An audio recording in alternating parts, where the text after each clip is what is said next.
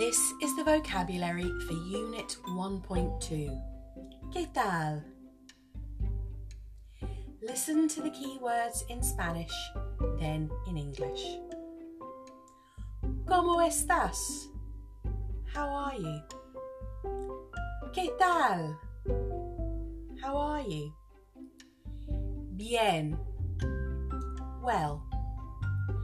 Fantástico. Fantástica. Fantastic. Fatal. Awful. Fenomenal, Great. Mal. Bad. Regular. So so. ¿Y tú? And you? Hola. Hello.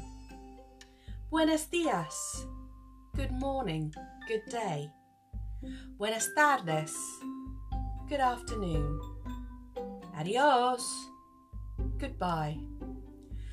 Hasta luego. Hasta la vista. See you later. El alfabeto. The alphabet. Escribir. To write. Llamarse. To be called. This time, I'll just say the Spanish. Then you can repeat, paying close attention to your pronunciation. ¿Cómo estás? ¿Qué tal? Bien. Fantástico. Fantástica.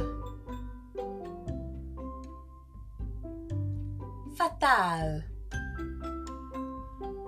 Fenomenal. Mal. Regular. ¿Y tú? Hola. Buenos días. Buenas tardes. Adiós. Hasta luego. Hasta la vista.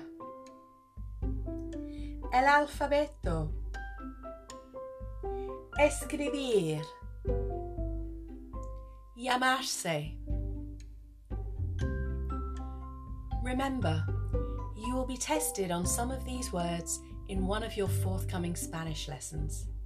You can revise at home and in class using the look, say, cover, write, check method and all the other strategies that we've learnt together. Adios y hasta luego.